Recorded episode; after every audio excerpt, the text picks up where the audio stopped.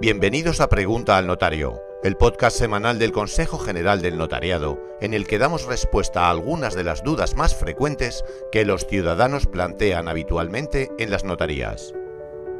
En el capítulo de hoy explicamos qué es la mediación notarial y cuáles son sus fases.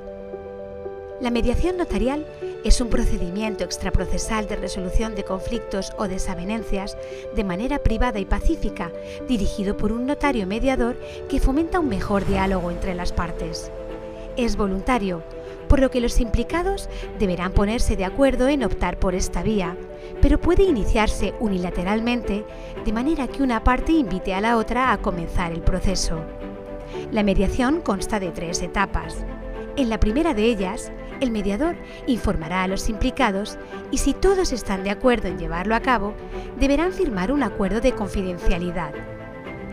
Tras esta sesión informativa, se realizará una sesión constitutiva en la que el mediador creará un espacio de diálogo para que todos puedan tener una visión conjunta y compartida del conflicto, identificará los temas que le preocupan y trabajará con ellos y sus abogados, si los hubiese, en la búsqueda de nuevos entendimientos.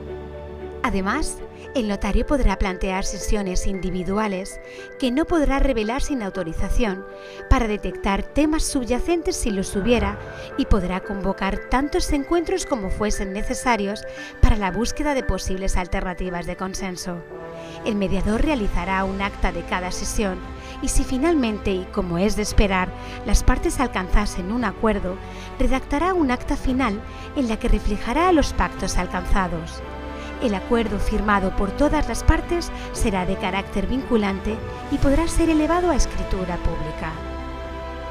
Si tienes más dudas sobre este tema, no dudes en acercarte al notario que libremente elijas para que pueda asesorarte de una manera imparcial y gratuita. Seguro que hay uno muy cerca de ti. Estamos repartidos por todo el territorio nacional.